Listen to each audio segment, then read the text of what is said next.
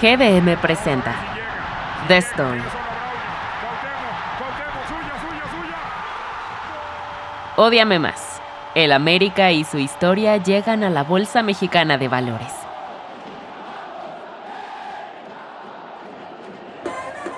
Ir al Estadio Azteca es un rito obligado para cualquier amante del fútbol. Gente viaja de lejos para conocer la mítica cancha del próximamente tres veces mundialista y ver el césped donde Pelé y Maradona salieron campeones.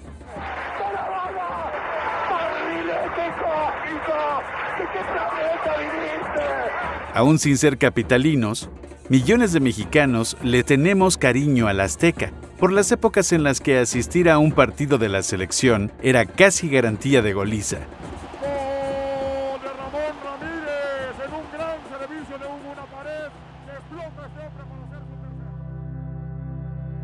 El Maracaná, Wembley, La Bombonera, el Santiago Bernabéu.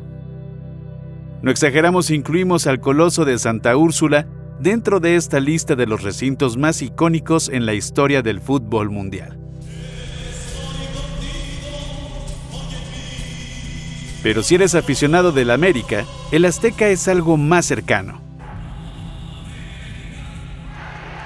Es tu casa fuera de casa. Una cita cada dos semanas. Es gritar ¡Águilas! 50 veces por partido y conocer el nombre del señor de las chelas. Sin importar si es un juego horrible sin goles o el del gol de Moisés Muñoz en la final contra Cruz Azul, se sabe que en el Azteca siempre hay magia en el aire. El secreto es, quizás, que todo ahí, desde las porterías hasta las vallas de patrocinios, son un símbolo del fútbol mexicano. El 20 de febrero de 2024 será siempre recordado como una fecha histórica, pues Grupo Televisa hizo la escisión del Club América, el Estadio Azteca, y su negocio editorial y de casinos Play City para listarlos dentro de la Bolsa Mexicana de Valores bajo la empresa Oyamani Sociedad Anónima Bursátil con el ticker Águilas. Esto quiere decir que las personas que eran accionistas de Televisa antes del cierre de los mercados del día 19 de febrero recibieron una acción de Águilas por cada 20 de Televisa el 20 de febrero. Por lo tanto, desde ese día, cualquier persona con cuenta de casa de bolsa puede vender o comprar acciones de Águilas. En esta edición de The Story, nos adentraremos en la importancia tanto de Televisa como del América para el desarrollo del fútbol en México. GBM Insight. La palabra Oyamani viene del náhuatl Oyama, que significa jugar la pelota con las caderas, y ni, el pronombre de la primera persona del singular. Entonces la traducción completa sería jugador de la pelota con las caderas. Una historia con chanfle. Nos guste o no nos guste, Televisa y el Club América son dos de las bases principales para que el fútbol mexicano haya crecido hasta ser el monolito actual. La masificación del fútbol mexicano fue orquestada, en gran medida, por Emilio el Tigre Azcárraga Milmo, desde que Televisa compró al América en 1959, cuando el equipo tenía el mote de los Canarios. Nadie puede vivir sin entretenimiento. El entretenimiento es una parte fundamental de la vida humana.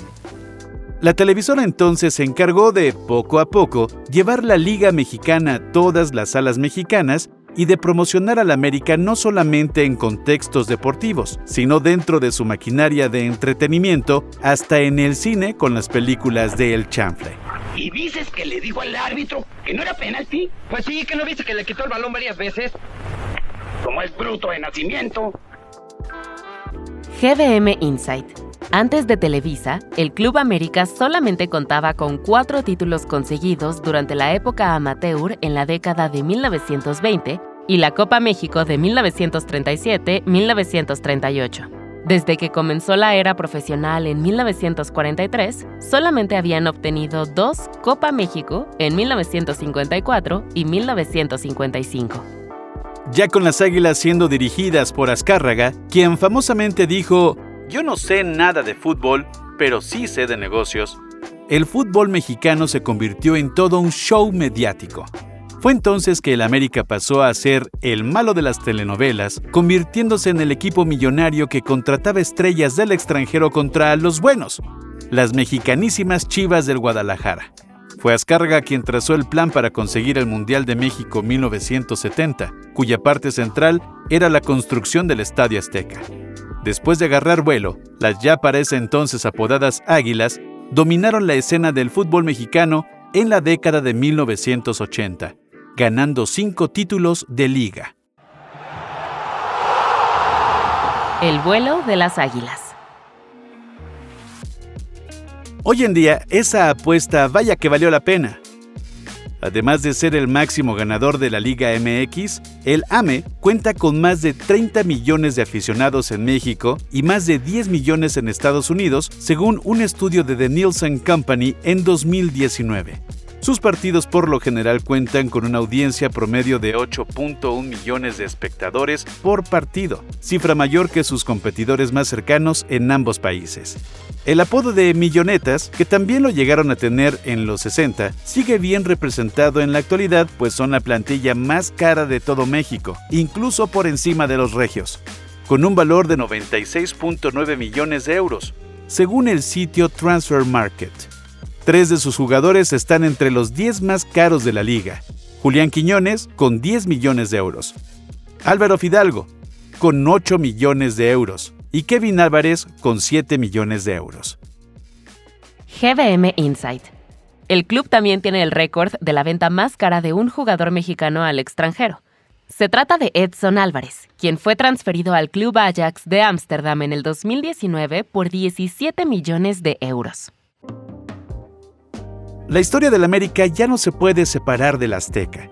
Por esa cancha, en la que cada medio tiempo aterriza un águila que emprende el vuelo desde lo alto de las gradas, ha visto consagrarse a históricos como Enrique Borja, Carlos Reynoso, Sague o Cuauhtémoc Blanco. ¡Qué golazo de Cuauhtémoc! La intentó de preparatoria y le salió de facultad. Pero hay una realidad que no se puede obviar. Al recinto ya le hace falta su manita de gato. Hoy en día ya hay estadios más nuevos en el país, con mayor tecnología y amenidades. Por ejemplo, el Estadio Akron de Guadalajara se inauguró en 2010 con un costo de 200 millones de dólares, con una capacidad de 46 mil personas. Mientras tanto, el de Rayados de Monterrey se completó en 2015 igual con un costo de 200 millones de dólares, pero con una capacidad de 51 mil personas. Por eso, el Azteca necesita ajustes para no perder su lugar protagónico. Dicha transformación ya está en marcha para albergar la inauguración de la Copa Mundial de la FIFA América del Norte 2026. El Estadio Azteca, el más grande del país con más de 83 mil asientos, invertirá alrededor de 80 millones de dólares solamente en remodelaciones. GBM Insight. El Club de Fútbol Monterrey y el Club Deportivo Guadalajara recibieron 35 y 20 millones respectivamente por los naming rights de sus estadios BBVA y Akron. ¿Cuánto crees que pagaría una empresa por poner su nombre en el icónico Estadio Azteca? Hola Oyamani.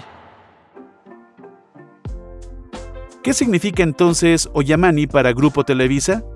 Los negocios dentro de esta nueva empresa representaron el 8% de las ventas totales de Grupo Televisa en 2023, mientras que las operaciones de fútbol, tanto del Club América como el Estadio Azteca, significaron el 3.5%. En todo 2023, Oyamani tuvo ingresos por 338 millones de dólares. Viendo datos exclusivos de la unidad de fútbol, vemos que los ingresos anuales por los partidos del América, el Cruz Azul, que volvió al Coloso a partir de 2018, y la selección mexicana en el Azteca, incluyendo alimentos y publicidad en cancha, ascienden a los 550 millones de pesos, alrededor de 32 millones de dólares o 22% de los ingresos totales. Entrando a cancha de los grandes. Para ser un deporte considerado del pueblo, el fútbol es una enorme industria en la que invertir por lo general está fuera del alcance de los aficionados. El América se está uniendo a una selecta lista de equipos que cotizan en bolsas de valores de todo el mundo. Así que no hay necesidad de ser un Stan Kroenke, dueño del Arsenal, o un jeque árabe para ser propietario de una pequeña pieza de estos. Por ejemplo, en Inglaterra tenemos el caso del Manchester United, listado en la Bolsa de Nueva York, que hoy en día es uno de los clubes deportivos más valiosos del mundo. La Juventus de Turín es otro actor importante pues cotiza en la bolsa italiana desde 2001. La Juve no fue el primer equipo italiano en volverse público. Ese honor le pertenece a la Lazio, que lo hizo en el 2000 y después la Roma en ese mismo año. Si vamos a otra de las grandes ligas de Europa, está el Borussia Dortmund, que hasta la fecha es el único club de fútbol alemán cuyas acciones se comercializan públicamente. GBM Insight. El primer equipo en listarse públicamente fue el Tottenham Hotspur en la Bolsa de Londres en 1983, aunque luego deslistó sus acciones del mercado de valores y volvió a ser una empresa privada en enero de 2012. Mientras contemplamos el vasto imperio que Televisa y el América han edificado en el panorama futbolístico mexicano, recordemos que en este juego de pasiones, rivalidades y espectáculo, al final el que reina es el dinero. Y si el América tuviera un centavo por cada vez que uno de sus aficionados usara el Ódiame más, probablemente podrían remodelar sin chistar el Azteca o incluso construir uno completamente nuevo. Porque al final del día, ¿qué sería del fútbol sin un buen rival a quien odiar? ¿Un amigo te reenvió este audio y te gustó? Asegúrate de no perderte otros como este. Suscríbete a The Story de GBM y obtén insights únicos del mundo de los negocios.